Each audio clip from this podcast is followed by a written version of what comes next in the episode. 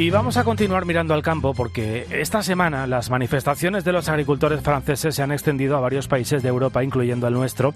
Estas movilizaciones se producen en el marco de la negociación de la nueva política agraria común, la PAC, y los agricultores protestan contra el aumento de los costes, los escasos márgenes para los productores, el exceso de burocracia o los acuerdos de libre comercio, entre otras muchas cuestiones. Aquí en España la convocatoria es para el 21 de febrero frente al Ministerio de Agricultura, pero esta semana ya han surgido decenas de manifestaciones, algunas de ellas espontáneas, en Castilla y León, en Aragón, en Extremadura, que van a continuar esta próxima semana. Antolín es un agricultor que nos cuenta que se siente desprotegido ante la burocracia y los requisitos que tiene que afrontar para poder vender su producto. No das pérdidas, pero está justa, justa, justa. Con los inputs de los abonos, gasóleos y, luego, eh, pues claro, lógicamente eh, los precios de los contratos los ponen las industrias y es un poco hay que manifestarse porque verdaderamente el campo está pues eh, dejado de la mano de Dios. Bueno, pues en plena escalada de las protestas de los agricultores en diferentes puntos de Europa, en las últimas horas y en los últimos días hemos escuchado críticas incluso hacia los productos españoles. Eh, no te pierdas por si no lo has escuchado, aunque es del pasado jueves, si no recuerdo mal, a la que fuera ministra de Medio Ambiente de Francia, Segolén Royal, aquella que decía Zapatero, Segolén, Segolén, bueno, pues esta mujer eh, acusa a los tomates españoles de ser incomibles. Parece que los productos ecológicos españoles son falsos, es un escándalo. ¿Los habéis probado? Los llamados tomates ecológicos españoles son incomibles. Las frutas y verduras españolas no respetan las normas francesas.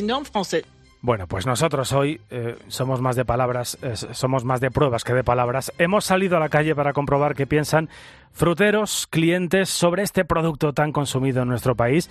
Elsa Peñasco, buenas tardes. Hola, buenas tardes, Guillermo. Has estado, Elsa, toda la mañana, creo, recorriendo fruterías y mercados, así que cuéntanos, aparte de ese par de tomates maravillosos que te has traído, que están ahí en la redacción, ¿qué se dice en España de nuestro tomate? Bueno, pues por suerte los españoles seguimos teniendo en muy alta estima a nuestros tomates. Hoy me he pasado por las fruterías de José Antonio y de Félix para saber, bueno, pues cómo han sentado estas desafortunadas declaraciones. Hombre, pues creo que no son las palabras apropiadas para describir el tomate español. Nosotros tenemos mejor clima que ellos y el tomate es una sola nácea y necesita sol. Aquí hay tomates de una calidad increíble. Lo que pasa que todo el mundo tiene un gusto. A uno le gustan las rubias, a otro le gustan las morenas, por lo mismo pasa con los tomates. Esta señora, antes de hablar, porque estas cosas repercuten mucho en, todos los medios de comunicación y en el, ama de casa, lo que tenía que probar varios tipos de tomate y luego hablar del tomate.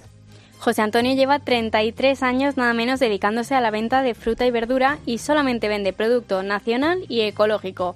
He hablado también con Beatriz, su clienta, que tiene muy claro por qué compra este tipo de productos. Eh, en principio por cómo lo cultivan y luego el sabor se nota mucho. La verdad es que los productos ecológicos se notan. Los huevos, el tomate, a lo mejor en otros no tanto, pero en estos particularmente sí.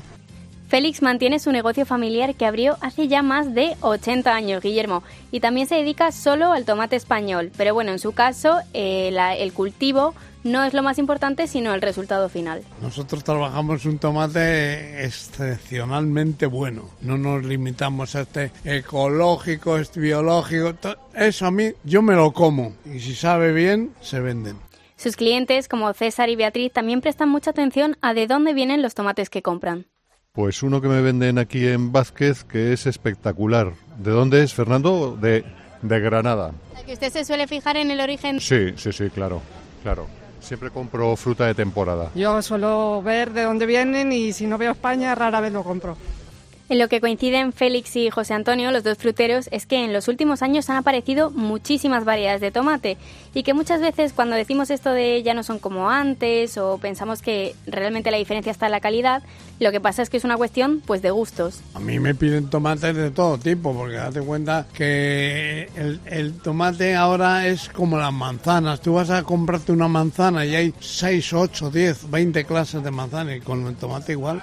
O sea, hay más dulces, más duros, más Bueno, ha cambiado porque hay muchas más variedades, hay mucha más eh, producción, pero, pero la calidad eh, sigue siendo igual o mejor. Bueno, pues gracias Elsa ¿eh? por ese reportaje extraordinario. ¿eh? Le vamos a mandar el audio a Segolén eh, Royal, a la que fuera ministra francesa. Segolén, va el reportaje en MP3 directo para Francia. 2.56, ahora menos en Canarias.